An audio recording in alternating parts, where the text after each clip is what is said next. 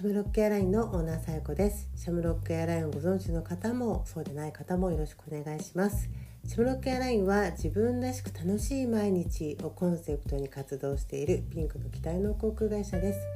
この時間は私シャムロックエアラインオーナーさやこが最近起きた出来事思ったこと感じたことなどをシェアさせていただくゆるい時間です。よろしくお願いします。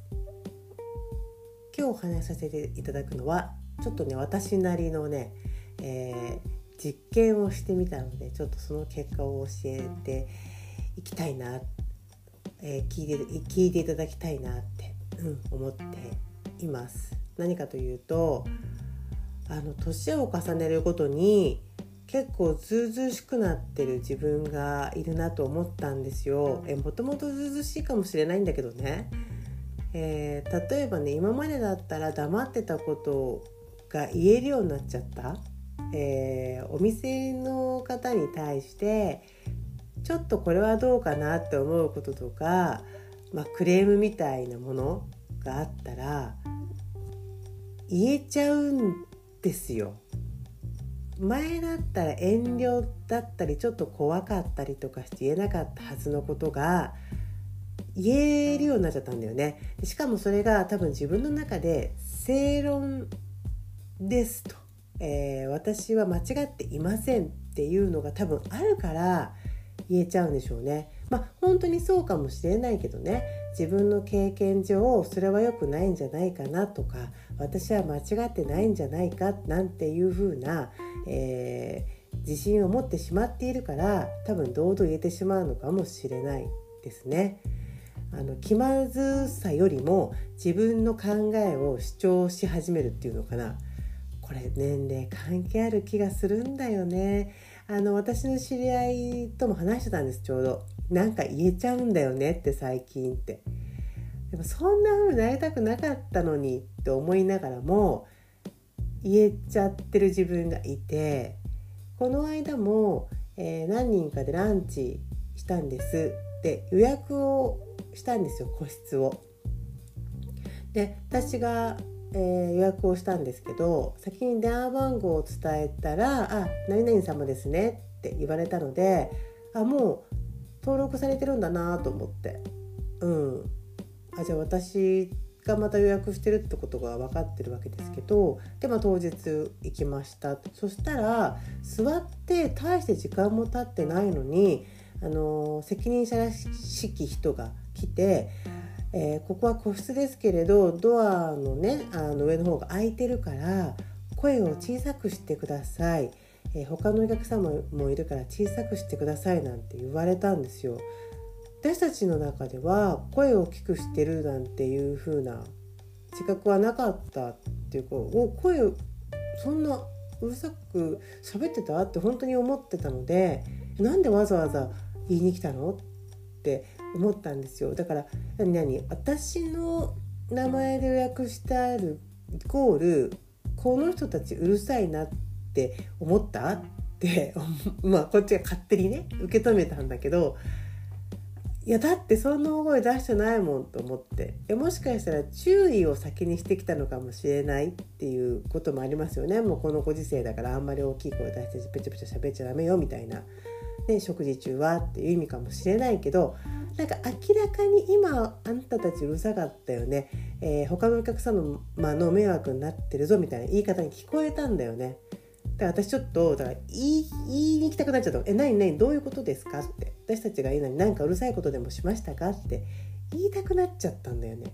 で何だったら言えたの。言えちゃう自分に対してうわ結構言えちゃう自分がいるって思ったんですよね。で私のことを昔から知ってる人からしたらいやいや前からはっきり言うやつだよなんて 言われるかもしれないけど私の中で一応遠慮してたわけです。でもその時は言わなかったんですけど、まあ、その時いた友達も世代は一緒なので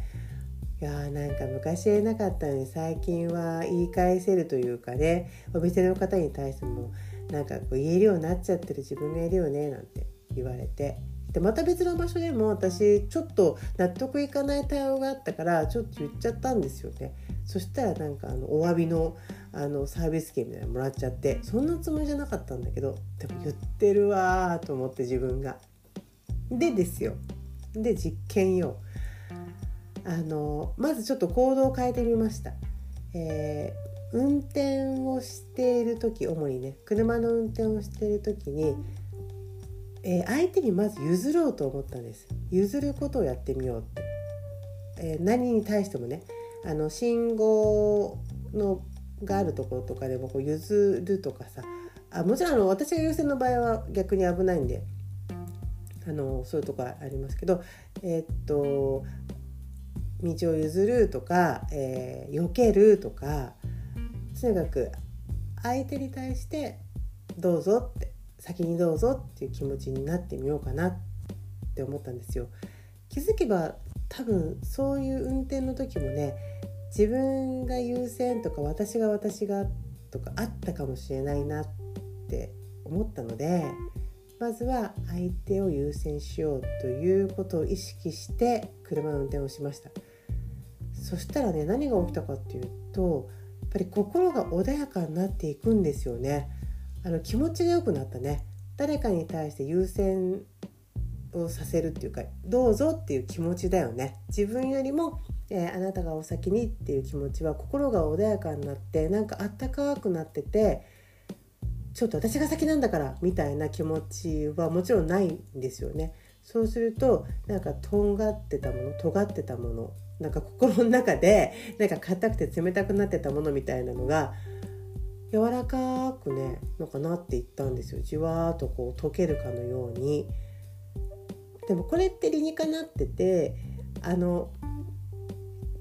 行動をして先に行動をして心が変わっていくっていうやり方があるんですよだからね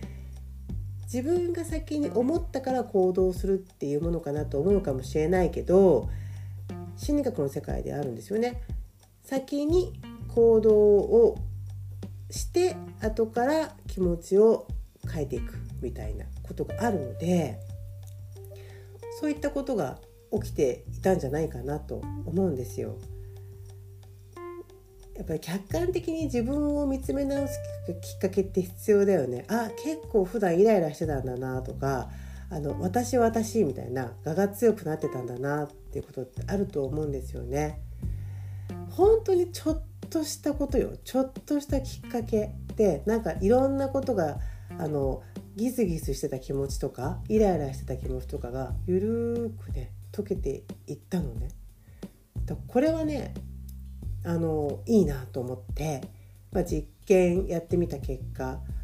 あの良かったですね成功ですね。うん、だから最近自分のずうずうしさと言いますかあの私が、えー、一番よとか私私よみたいななんかそういうそれすぎる自分に気づいたらねちょっと相手を優先させるみたいなことも必要かなって思いましたね。でもこれはねあの自分が我慢するとかとは違うんだよ。自分のあのを大切にせずして自分を大切にしないで、えー、相手のことばっかり優先して媚び売るとかそういうこととはもちろん違いますからね。うん、あのこっち余裕よね余裕器の大きさを作るっていうのかな 基本的に私わがままですから自分が優先じゃなきゃ気が済まない人ではありますけど、えー、もっとこう心広い私っていうの、まあ、そんな自分が好きみたいな。結果自分のことになっちゃうんだけどね。結果的に自分が好きみたいになっちゃうんですけど。その相手を優先させる自分結構気持ちいいなとか。器の大きい自分いいなとかさ。その心の広さがあるのっていいなって思うから。